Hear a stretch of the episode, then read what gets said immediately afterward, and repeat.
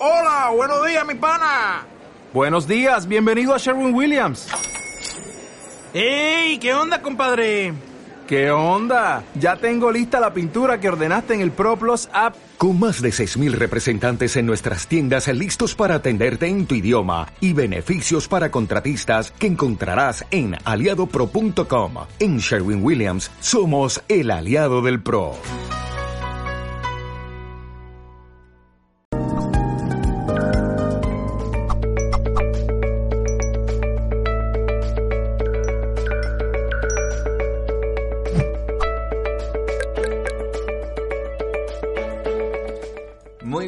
Bienvenidos amigas y amigas de Mindalia, muy bienvenidos a un nuevo directo. Hoy estaremos compartiendo este espacio junto a Elisa Saucedo. Ella nos viene a charlar sobre cinco claves para fortalecer tu autoestima y alcanzar el éxito. Elisa tiene la misión de ayudar a las personas a alcanzar su bienestar. En un minuto le voy a dar la bienvenida. Quiero saludarlos a ustedes, eh, darles como siempre la bienvenida a este espacio. Estamos en directo. Saludo a la gente que ya se está conectando por Facebook, por Twitter, por Bone Life, Twitch, eh, YouTube también bueno, eh, Vika, Odise, y recuerden que pueden disfrutar también estas charlas en diferido por todas estas plataformas y también por Mindalia Radio Voz en www.mindaliaradio.com. Ahí pueden escucharnos, así que saludo a la gente que nos esté escuchando también por, por radio.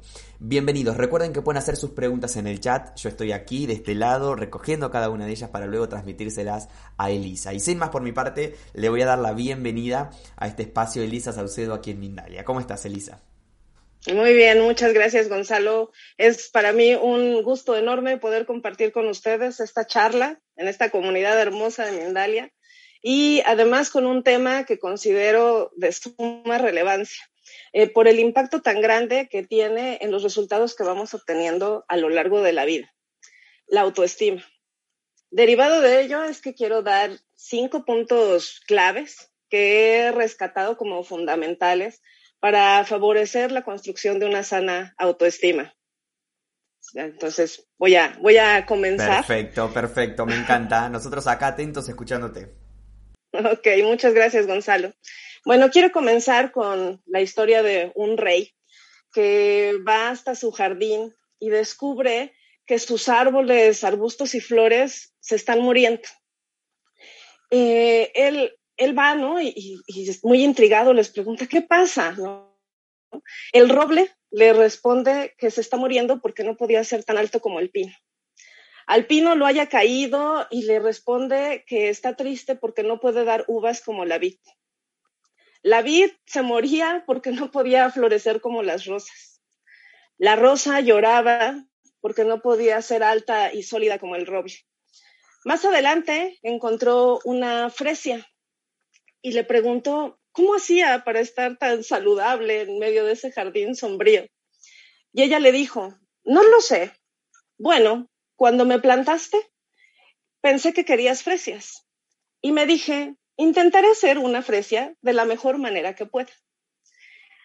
Ahora es nuestro turno, es tu turno, de que con, podamos contribuir con nuestra propia fragancia simplemente mirándonos a nosotros mismos porque no hay posibilidad de ser otra persona. Eh, podemos disfrutarlo y florecer regados por nuestro propio amor, por nosotros mismos, o podemos marchitarnos con pensamientos respecto a lo que deberíamos estar siendo, ¿no? Respecto a lo que deberíamos ser. De eso, de eso va la autoestima, en mirar y reconocer el valor que tenemos por el simple hecho de ser nosotros mismos. Para Nathaniel Branden, la autoestima es la capacidad de sentirnos competentes a fin de vencer los desafíos básicos de la vida y sentirnos merecedores de felicidad. Hoy, más que en ningún otro momento de la historia, los niveles de depresión y ansiedad eh, son elevados y la tendencia sigue aumentando un dato muy interesante es el que reporta la Organización Mundial de la Salud, la OMS, que dice que el suicidio es la segunda causa eh, de muerte a nivel mundial. Y por lo menos aquí en México, el hospital, el hospital psiquiátrico infantil, de igual forma, ¿no? Aumenta un reporte en la tasa de suicidios de jóvenes entre 15 y 24 años. Por lo que es prioritario, ¿no? Como un tema de salud pública, hablar de autoestima para tener las herramientas adecuadas de ayudarnos y estar en la posibilidad de ayudar a otros a reconocer ese gran potencial que poseemos para sentirnos bien bajo esta conciencia de la que habla Natalia Branden, de que podemos resolver las adversidades de la vida y porque tenemos el derecho de ser felices. De ahí que la autoestima se vuelve incluso, además, un tema de prevención, de prevención a cara a múltiples situaciones de orden familiar, eh, laboral, social, porque desde este concepto es que se van desprendiendo la calidad de las relaciones que establecemos con nuestro entorno, pero más importante aún, con nosotros mismos. Desde la autoestima podemos prevenir violencia intrafamiliar, adicciones, desórdenes alimenticios, problemas de autoridad, ¿no? Ese no respetar normas y reglas, malas relaciones interpersonales en general. Recientemente leí algo que decía, te di el poder de pensar, imaginar, crear, amar, planear, reír, orar. Úsenlo, ¿no? Usemos esos superpoderes que nos han sido regalados. Eh, decía Séneca, la mayoría de las personas fallan no porque no tengan la capacidad ni la aptitud de lograr sus metas, sino porque simplemente no se creen capaces de lograrlo. No reconocen su propia valía, su valor. Y sin ello, pues no hay la confianza para emprender las aventuras que la vida nos brinda. Entonces, ¿cómo? ¿Cómo podemos lograr construir eh, esta autoestima saludable y para ello es que propongo las siguientes claves, los siguientes puntos. Eh, como número uno, poder fortalecer el carácter. Eleanor Roosevelt eh, dijo que nadie puede hacerte sentir inferior sin tu consentimiento. Y así es. Así es que la templanza de carácter nos ayuda. El término templanza tiene que ver con una cualidad humana que consiste en actuar o hablar desde la moderación, ¿no? Para evitar daños, dificultades, inconvenientes. La templanza requiere tener buen juicio, prudencia, sabiduría en lo que vamos haciendo, en nuestro actuar. Es uno de los valores que nos permite como personas tener dominio y control sobre nuestros actos eh, a través de lograr el equilibrio, eh, disfrutando las cosas buenas que nos pasan y también poder rescatar la experiencia del aprendizaje de aquello que no nos sale bien. Y para estar en posición de manejarnos con templanza, hay algunos principios que nos pueden ayudar como, en primer lugar, comprender para ser comprendidos. Y esto tiene todo que ver con el tema de la empatía. Hay quien dice, no, yo soy bien empático, ¿no? Porque la empatía, en términos sencillos, es ponerte en el lugar del otro. Eh, pero conocer el concepto no quiere decir que sabes vivirlo, ¿no? Tenerlo a nivel intelectual, eh, racional, no quiere decir que, que podemos experimentarlo.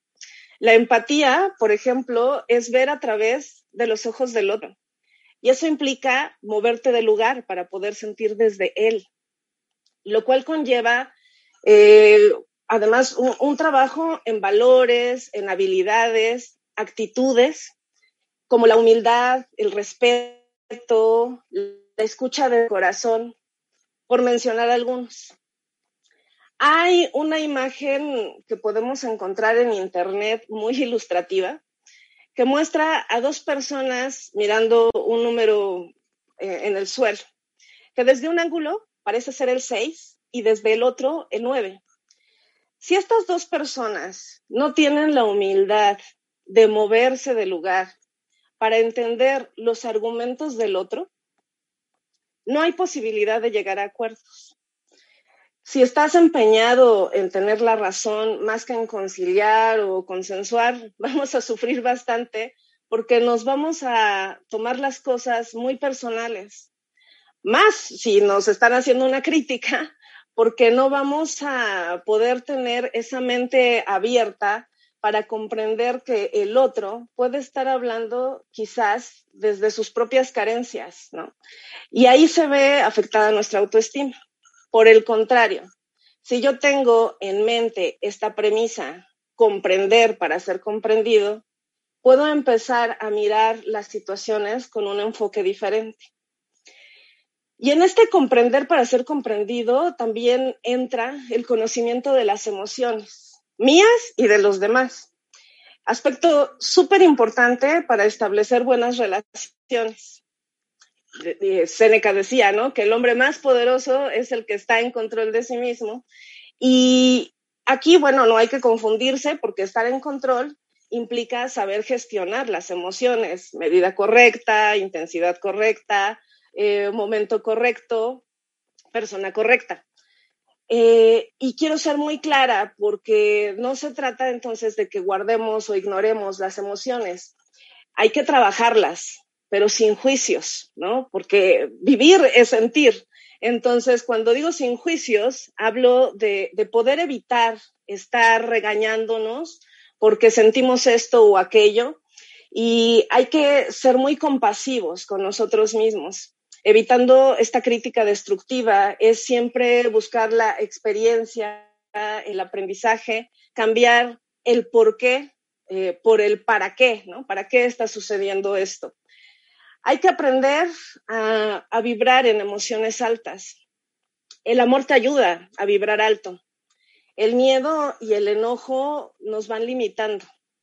Entonces, cuando tú puedes ir desentrañando las emociones, vas resolviendo y vas entendiendo en ti y en los demás muchas cosas. Y esto, en definitiva, te beneficia, beneficia tu relación con el entorno, con los tuyos. Por ejemplo, eh, el enojo muchas veces es eh, un gran encubridor de la tristeza y el miedo pero como la tristeza socialmente la equiparamos a debilidad y el miedo a cobardía, pues entonces eh, me enojo, ¿no? Porque yo soy fuerte y yo tengo carácter, entonces, ¿cómo voy a andar por ahí mostrándome débil o cobarde? Porque tengo esa idea en mi cabeza implícita sobre el miedo y la tristeza. Entonces, cuando puedo entender que el verdadero carácter implica mostrar mi vulnerabilidad, eh, que esta es la verdadera valentía, mi mundo cambia. Y además puedo entender a los demás. Y eso me, brinda mucho, mucho alivio, porque entonces ya voy comprendiendo eh, el, el porqué, ¿no? El porqué eh, del actuar de los demás. Un segundo punto, una segunda clave sería el fomentar la responsabilidad. De acuerdo a Rafael Echeverría, nosotros como seres humanos tenemos tres dominios, el lenguaje, la emocionalidad y la corporalidad, que se manifiestan en tres niveles. Cognitivo, ¿qué estoy pensando? Fisiológico, ¿qué estoy sintiendo? Reconocer lo que sientes, esas sensaciones eh, este, en tu cuerpo. Conductual, ¿qué estoy haciendo para obtener los resultados que tengo?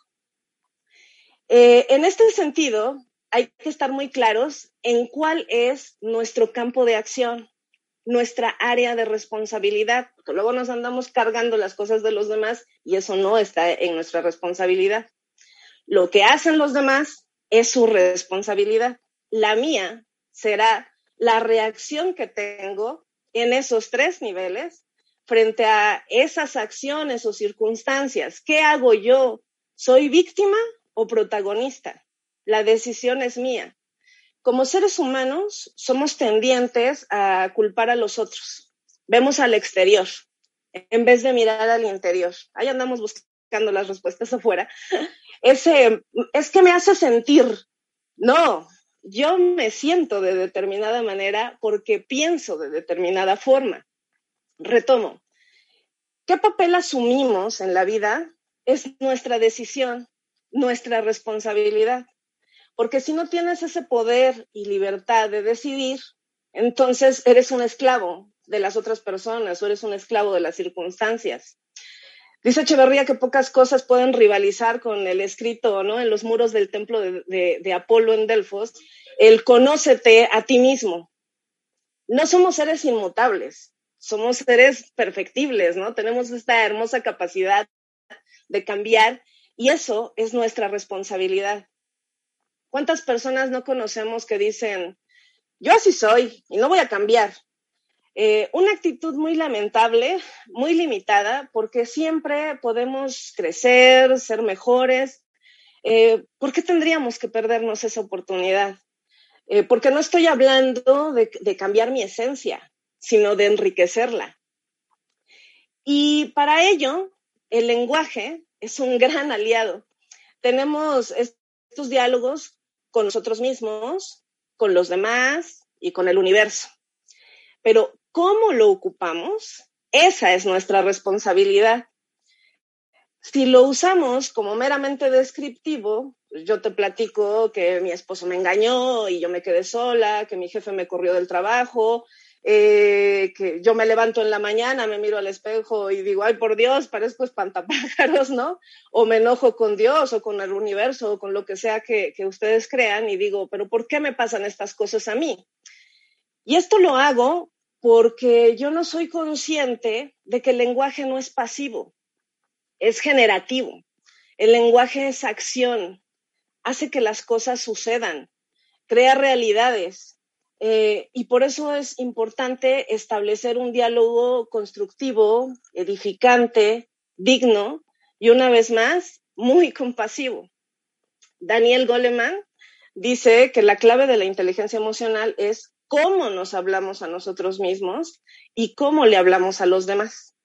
Por ello, mi diálogo debe estar enfocado en dónde está el lado positivo de esto. Eh, si mi esposo me dejó, pues ¿cuál es el lado positivo? Si me corrieron del trabajo, eh, ¿cuál es el lado positivo? ¿Cuál es la narrativa que me va a abrir la posibilidad, la oportunidad, que me va a ilusionar, que me va a inspirar para poder salir adelante de la situación?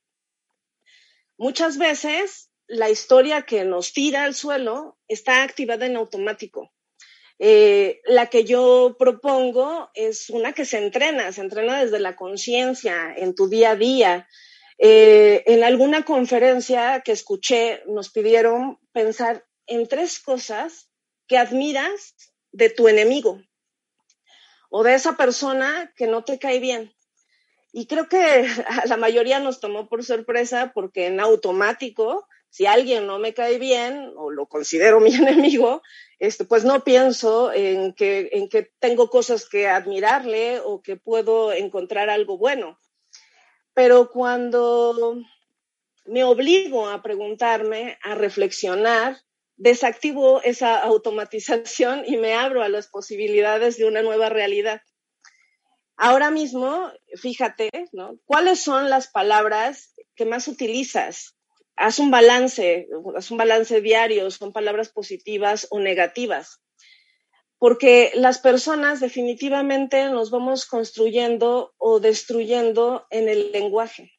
Solo reflexiona que hay cosas que nos decimos con tanta facilidad a nosotros mismos que no se las diríamos a, otra persona, a un mejor amigo, a un compañero de trabajo, menos a un familiar, porque los queremos, porque no queremos dañarlos. Y entonces yo te pregunto, ¿por qué con nosotros mismos somos tan severos, no? Si somos la primera persona que tenemos que amar estaría muy bien aplicar este, este prometo amarte, cuidarte y respetarte todos los días de mi vida, que se utiliza mucho en estas ceremonias nupciales, pero para con nosotros mismos, ¿no? Frente al espejo todos los días, prometernos ese amor y cuidado y respeto diario. Pero les digo, esto implica reflexión, ¿no? No, no, lo, no lo reflexionamos, no lo tenemos consciente.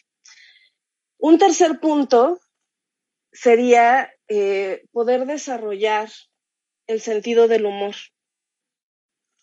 En alguna ocasión estaba eh, en una junta de trabajo y yo tenía mi refresco frente a mí. Pasó una persona que movió la banca y tiró el refresco que se vació totalmente sobre mí. Ella estaba muy apenada y yo pude haberme enojado, eh, porque iba a andar todo el día con mi ropa manchada, este, pues estaban mis, mis jefes, mis compañeros, o podía tomarlo con sentido del humor, ¿no? No pasa nada, andaré refrescada todo el día, pero ¿de quién, ¿de quién fue la culpa de que se cayera el refresco? Es decir, yo tenía ese refresco. Si hubiera tenido té, pues se hubiera derramado el té. Si hubiera tenido jugo, café, agua, eh, pues eso es lo que se hubiera caído. ¿A qué voy con esto? Cuando la vida nos sacude con un evento inesperado, vamos a derramar lo que tengamos dentro. Si yo tengo enojo, voy a derramar enojo, amargura, tristeza. Pero si yo tengo tranquilidad, calma, amor, alegría, esos eventos inesperados podré afrontarlos con una mejor actitud. Hoy las neurociencias eh, han demostrado que los estados de ánimo más positivos, la risa, nos ayudan a afrontar de mejor manera las adversidades de la vida. El sentido del humor refuerza nuestro sistema inmune, hoy tan necesario, ¿no? Nos ayuda incluso a ser más atractivos, em, reduce el estrés, nos protege de caer en pensamientos negativos y sin duda eh, los vamos a tener, digo, no hay que negar el, aspecto negativo de la vida, los vamos a tener, pero, pero si podemos contrarrestarlos, ¿no? También con estos pensamientos positivos, pues entonces nos irá mejor. Si hay un problema, la risa te predispone a tener una actitud positiva. Hay que tomar todo con calma, porque lo que hoy pareciera una gran tragedia, en un futuro puede darte risa. Revisen eh, su propia historia de vida si les ha sucedido. Eh, digo, yo recuerdo una anécdota cuando estaba en la preparatoria y mm, estaba en un examen, iba a iniciar un examen muy importante y todo el salón estaba callado y de repente mi estómago empezó a hacer ruidos extraños porque no había desayunado y así, ¿no? Entonces, bueno, yo estaba infartada, me salí, ¿no? Porque me dio mucha pena, me salí del examen, obviamente reprobé el examen. Y a lo que voy es, hoy me da mucha risa, hoy es una anécdota que me da mucha risa y que si en aquel momento yo hubiera podido pensar diferente, bueno, pues lo hubiera tomado con más humor, hubiera hecho mi examen y bueno, ya, ¿no? Pero no fue así, sin embargo, les digo, el evento que en aquel momento era toda una tragedia porque reprobé el examen y estaba yo infartada, hoy, este, hoy pues me da, me da bastante, me resulta bastante cómico. Entonces, no sé, ustedes revisen también sus propias historias, ¿no? Por esto, lo que propongo es poder establecer en nuestro diario vivir un estilo de vida de felicidad, donde el sentido del humor te dé la posibilidad de anclarte pese a todo lo que pueda ocurrir, porque sabemos que la vida nos cambia en un instante, que hay malos ratos, no dejo negarlos, no es mi intención, pero toda crisis siempre esconde detrás oportunidades. Entonces, podemos anclarnos en estados emocionales que nos empoderen para resolver de la mejor manera todo lo que se va presentando aprender a reírnos de nosotros mismos, a reír con los demás, no de los demás, con los demás, nos va reportando muchos beneficios. Esta anécdota que les cuento, les digo, si en aquel momento, siendo adolescente, hubiera yo podido reírme de la situación y continuar mi examen, pues quizás me hubiera habido las consecuencias, ¿no? Ahora tengo que hacer un extraordinario y demás, ¿no? Y todo por, por un evento, pues, relativamente sencillo, que si se hubiera tomado con humor, pues los resultados hubieran sido distintos. Un cuarto punto es poder vivir en conciencia, en estados de conciencia. Quiere decir eh, estar atentos en dónde ponemos nuestro foco de atención y la percepción que podemos tener de las cosas. Eh, ser conscientes de que cada quien tiene sus propias interpretaciones. Si yo te digo ahora, imagina una manzana. Te apuesto que algunos habrán pensado, puesto la imagen en su mente de una manzana roja, otros una verde, otros una amarilla. porque para cada quien tiene un significado diferente. Eh, cada uno tiene su propia interpretación de las cosas. La lluvia es lluvia, pero no tiene el mismo significado para un agricultor que para un organizador de fiestas al aire libre, ni para la gente que se inunda y pierde todo su patrimonio. Un minuto es un minuto, pero no tiene el mismo valor para alguien que está esperando una noticia súper importante, eh, el resultado de unos estudios, o va tarde al trabajo y tiene que checar, que para alguien que está de vacaciones o para una pareja de novios, ¿no? Que ya tiene que regresar a su casa. El poder entender que un mismo hecho tiene muchas interpretaciones y hay unas que te van a abrir posibilidades y otras que te las van a cerrar, te permite sacar la antenita para estar alerta a lo que más te conviene. Eh, la forma como nos sentimos es el resultado de cómo estamos interpretando las cosas. No, no hay una única realidad, hay muchas maneras de mirarla. Eh, no hay, eh, fíjense, para ejemplificarlo, tenemos el caso de una empresa de zapatos que decide enviar a dos de sus trabajadores a explorar el mercado en África. y entonces, pues llegan los trabajadores a ver a la población, exploran el, el mercado y al anochecer, uno de los empleados envía un correo a la empresa y le dice, eh, no, aquí no hay posibilidad de éxito, aquí nadie usa zapatos. El segundo trabajador envía también correo a su empresa y les dice, aquí hay gran mercado, todas las posibilidades de éxito para la empresa, porque aquí nadie tiene zapatos. ¿no? Imagínense ustedes, pues, con qué empleado se queda la empresa. Una misma realidad, pero dos maneras de poder mirarla, ¿no? Desde enfoques positivos, desde enfoques negativos. Una abre la posibilidad y otra cierra la posibilidad. Y así va la vida. O sea, todo lo que pueda estarnos ocurriendo lo podemos mirar desde estas dos lentes, desde estos dos enfoques, y hay que estar bien conscientes para decidir entonces cuál es el enfoque que le voy a, dar a la situación. Y esto eh, tiene mucha relación con el manejo del error, porque el manejo del error también requiere de estados conscientes para prestar atención y enfocarnos en lo positivo. Muchas veces cuando nos equivocamos, pensamos que hemos fracasado que ya no tenemos el derecho o la autoridad de opinar o de continuar con nuestros proyectos o sueños. ¿Cómo? ¿Cómo vamos a seguir si hemos fracasado? ¿No? Pero a mí me encanta una frase que me compartieron de Scott Fitzgerald, quien dice, hablo desde la autoridad que me da el fracaso.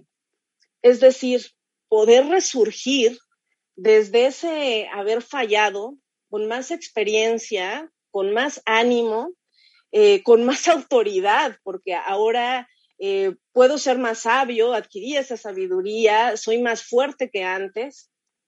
Y en este sentido, yo no conozco a ninguna persona exitosa y, siempre lo pregunto, díganme quién, este, que no haya tenido fracasos o errores previos hasta llegar al punto donde quería, hasta llegar a la cima. No lo conozco.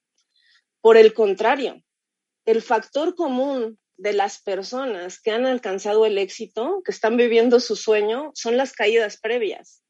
La tolerancia a la frustración eh, que les pudo haber causado miles de negativas o los fracasos que tuvieron hasta lograr sus objetivos. Eh, hay muchas cosas en, la historia ¿no? que, han surgido de, fracasos. Por ejemplo, estas, las hojitas, estas post-its ¿no? que usamos este, eh, de ahí hay, muchas historias, ¿no? Eh, otro punto, finalmente, eh, sería poder vivir en congruencia. Una persona que no puede estar cómoda sin su propia aprobación, dice Mark Twain, no, no puede vivir en plenitud.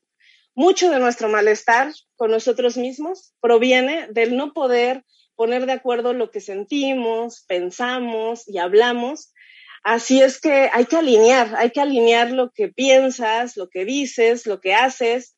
Eh, esto es un reto, ¿no? Que una vez que superas, te permite acceder a una vida diferente, te da mucha paz, mucha tranquilidad y bienestar.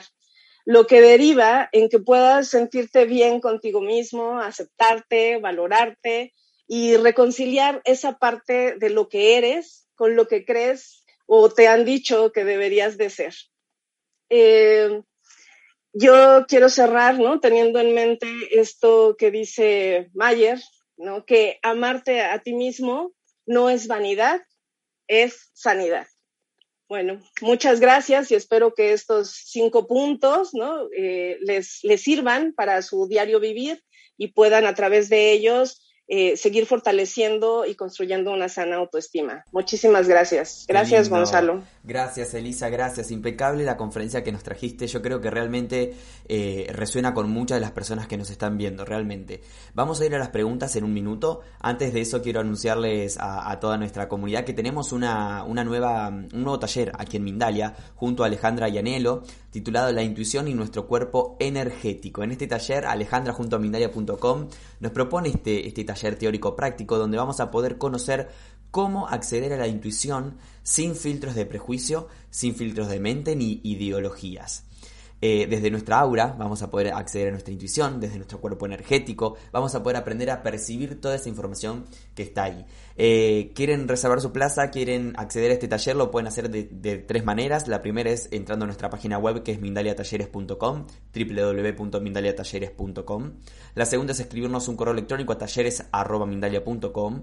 Y la tercera es un, un WhatsApp que les voy a dejar para que nos manden ahí un mensaje el número es más 34 670 415 922. Más 34 670 415 922. Ahí le dejamos toda la información de este nuevo taller aquí en Mindalia sobre la intuición junto a Alejandra y Anelo. Y ahora sí nos vamos a ir entonces a las preguntas, Elisa, que nos han dejado para ti en el chat. Em, la verdad que ha resonado mucho el tema, muy interesante, la gente ha hecho varias preguntas. Vamos a comenzar.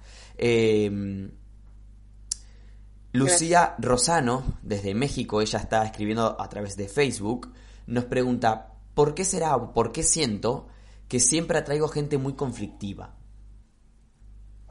Porque siento que siempre atraigo gente muy... Eh, les, decía, es, es, poder enfocarnos, hay que revisar siempre, siempre mirar, mirar hacia adentro. ¿Cuál es, no lo mencioné aquí, pero hay que revisar cuál es mi hogar emocional? En qué estados, en qué estados emocionales me voy yo moviendo. Yo les decía, si me voy moviendo eh, en el enojo, en el conflicto, pues eso es, esa energía es la que voy atrayendo. Entonces, siempre, siempre, Lucía, hacia adentro, hacia adentro, revisar el interior. ¿Cómo, cómo te sientes? ¿Cuáles son tus estados de ánimo eh, prevalentes? ¿no? ¿Qué prevalece en tu diario vivir? Eh, la alegría el enojo, qué es lo que te está molestando, porque es en esa, en esa misma energía, en esa misma vibración es que vamos atrayendo. Entonces, hay que revisarnos cómo, cómo vamos en esos estados emocionales. Hay que revisar cómo estamos nosotros para poder cambiar esa vibración y entonces, a su vez, vas generando que, que otro tipo de personas se acerquen a ti.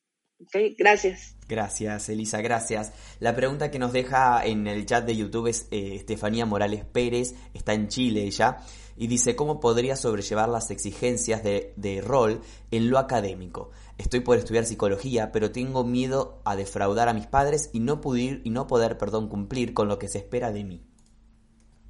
Ok, fíjense, los mal, el malestar surge precisamente del pensamiento, de lo que pensamos respecto, respecto a una situación.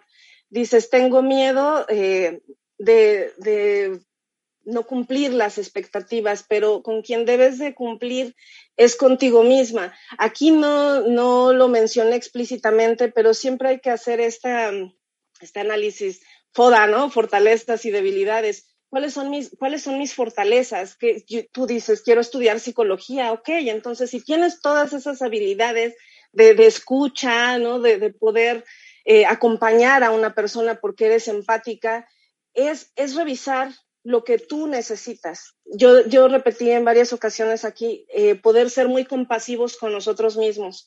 Entonces, eh, desde esa mirada compasiva y objetiva, poder revisar, ah, estas son mis fortalezas, estas son mis debilidades, y no estoy aquí para cumplir las expectativas de otras personas, estoy aquí para ser yo misma, ¿no? Yo, yo no, no lo que debería ser o no lo que los demás quieran que sea, sino lo que yo quiero ser.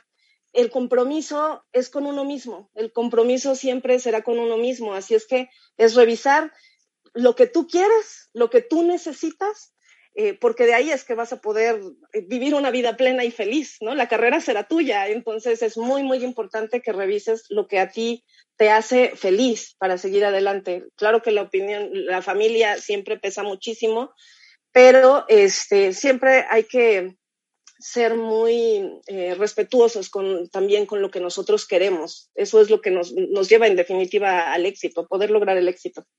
Muy bien, muy bien.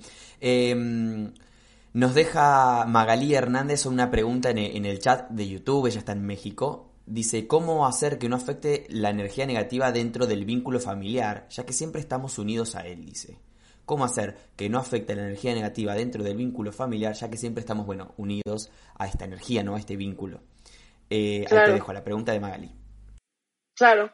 Este, yo mencionaba eh, eh, este poder comprender para ser comprendidos y esta fortaleza de carácter. Es indudable que a lo largo de la vida nos vamos a ir encontrando, em, como decíamos ¿no? en la primera pregunta, con personas que a lo mejor nos, este, nos bajan la pila.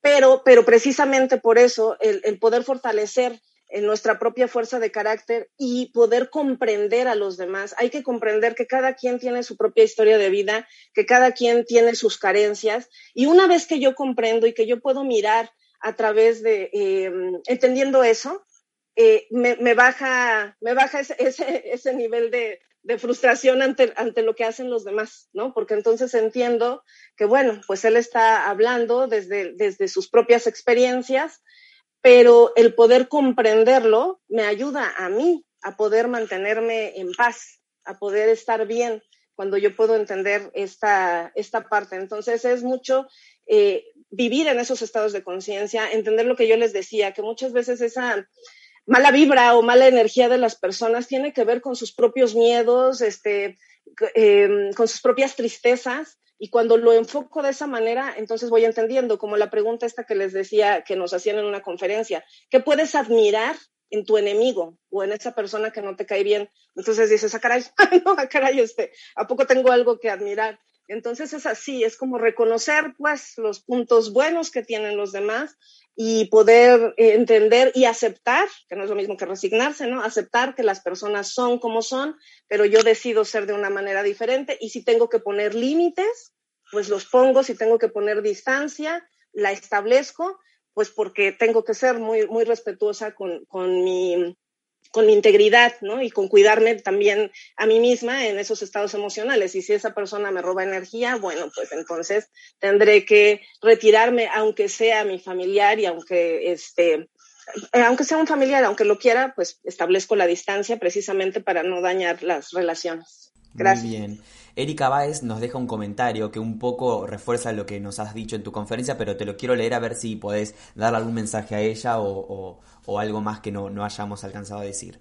Erika dice desde Facebook, para poder hacer cambios, lo principal es comprender quiénes somos y ser responsables de nuestras acciones. Así es, así es, conócete a ti mismo, claro que sí. Eh, eh, como tú bien dices, es parte de lo que hablamos, muchas gracias. Este, el cambio siempre empieza en nosotros, ¿no? Eh, está esta frase, aunque nada cambie, si yo cambio, todo cambia. Y así es, así es, es únicamente, las realidades son unas, pero, pero la manera en que puedes ver las cosas son, es infinita, es infinita. Entonces, ahí está la apuesta, en poder verlas desde enfoques más positivos, ¿no? Muy bien, muy bien. Eh, ¿Cuál es el rol, Elisa, de las creencias dentro de nuestra autoestima, ¿no? de nuestro proceso de, fortalecer esa autoestima? ¿Qué rol tienen las creencias limitantes? No, bueno, las, es que eh, las creencias limitantes tienen mucho que ver con estos modelos desde chiquitos, ¿no? Desde lo que nos van diciendo desde pequeños. Eh, entonces, conforme vamos creciendo, eh, empezamos a adquirir esta responsabilidad de ir rompiendo, de ir rompiendo esas creencias. Es como el elefante encadenado, ¿no? No sé si, si lo han escuchado, este elefantito que va creciendo y, y, se mantiene ahí ya una vez que es mayor, incluso con una, con una cuerda, ¿no? Ya no hay cosa que lo ate porque con su fuerza puede romper esa cuerda pero esas creencias limitantes son, los que, son las que lo mantienen en un lugar. Entonces, conforme vamos haciéndonos mayores, es nuestra responsabilidad ir adquiriendo, eh, mira, a través de conferencias, libros, consejos, personas que han logrado las cosas, ir eh, procurando romper esos patrones mentales que tenemos pues desde pequeños y que nos van inculcando. Cada familia, cada familia tiene sus, sus, tradiciones, sus ideas, pero bueno, las cosas van cambiando y es importante lo que decía eh, también en la conferencia, eh, poder acceder a, nuestro crecimiento personal constante. Eh, es así, podemos siempre estar mejorando y para eso, pues sí, tenemos que estar rompiendo todas estas creencias que nos limitan para poder ir alcanzando mayor bienestar en nuestra vida. Muy bien, gracias Elisa por esta, esta respuesta tan, tan maravillosa. Em, se quedó recién congelada un poquitito tu imagen, ahí estamos, ahí te recuperé. Eh, ¿Cómo, cómo, bueno, un poco eh, uniéndome a la pregunta que, hizo Magalí, digo, ¿qué actitud tomar nosotros como personas cuando queremos fomentar nuestra autoestima, pero el entorno siempre nos está tirando hacia abajo, ¿no? Digo, ¿cómo... Eh, Magalí hablaba del vínculo, yo hablo más bien de, bueno, a ver, ¿qué hago yo con, con esto que me toca? Eh, yo eh, quiero insistir en revisar mi, interior. Quiero te cuento una historia rapidísimo, ¿no? Había un mendigo en, una calle que había estado sentado 20 años eh, a la orilla de un camino. Y un día pasa un desconocido y, el mendigo le, extiende la mano y le dice, una monedita. Y él le dice, no, no, no traigo nada que darte. Y dice, ¿en qué estás sentado? Ah, es una caja. aquí he estado sentado durante mucho tiempo. ¿Y por qué no la abres? Le pregunta y él le dice, eh, no, ¿para qué? Pues deberías echarle una ojeada. Y él le responde, pero es una caja vieja, échale una ojeada. A tanta insistencia, el mendigo decide abrir la caja y, este, y encuentra con mucha incredulidad eh, oro, ¿no? E, encuentra mucho oro. Y entonces aquí, aquí yo soy la, desconocida que les dice, ¿no? Eh, que hay que despertar la conciencia y para eso hay que mirar dentro, dentro de uno y descubrir lo que hay en la caja, ¿no? Hay que acceder al oro que seguro encontrarás porque sí, por supuesto que las circunstancias y las personas eh, pueden traernos mucha energía negativa, pueden eh, bajarnos la pila, pero es nuestra responsabilidad. Yo ya decía, lo que hagan los demás y las circunstancias que nos ocurran, hay tantas, tantísimas cosas que salen de nuestra Em, de nuestra posibilidad contener, pues que entonces lo único, nuestra única área de acción somos nosotros y nosotros desde nuestros pensamientos, desde encontrar lo que hay, el oro, el oro que hay dentro de nosotros, desde ahí es de donde vamos a poder hacer frente a todas las situaciones que se nos presenten. Elisa, eh, agradecerte, fuiste súper clara, la gente, muchos halagos para ti en el chat, ojalá que después puedas ver y que la gente deje también sus comentarios. Muchas gracias por estar aquí con nosotros, agradecerle a la gente que se conectó de muchos países, Argentina, Chile, Uruguay, eh, Colombia, España, México, Perú, Estados Unidos y seguro alguno que nos queda por el camino, darte estos segundos finales para que te despidas. muchas gracias. Pues muchísimas gracias, muy, muy emocionante esto que me, que me cuentas, claro que lo veré. Yo le agradezco muchísimo a las personas que, que se conectan a esta comunidad, a, a todos los que estén eh, regalándonos un ratito de su atención. Les agradezco mucho, espero poder haber contribuido con un poquito, un granito de arena a, a este bienestar, que esa es mi intención y, amo hacerlo, amo, hacer, amo hacer esto, compartir con los demás eh, las claves, algunas cosas que a mí de manera personal y, bueno, y en la consulta me han servido, me han servido mucho, este, pues para salir adelante, para tener una vida más plena y más feliz, que esa es la idea, ¿no? Poder estar en este mundo eh, de una manera alegre, alegre, feliz, a eso venimos, a eso venimos, a ser felices. Muy bien, muy bien. Muchísimas gracias a todos. Un abrazo y mucho amor para todos. Muchísimas, muchísimas gracias. Nos despedimos, no tengo más tiempo. Gracias a ustedes por estar ahí. Recuerden que Mindel es una organización sin ánimos de lucro y que pueden colaborar con un me gusta, con un comentario, compartiendo la información o haciendo una donación también. Gracias. En segundos comienza una nueva conferencia, así que aquí estoy esperándolos. Hasta la próxima.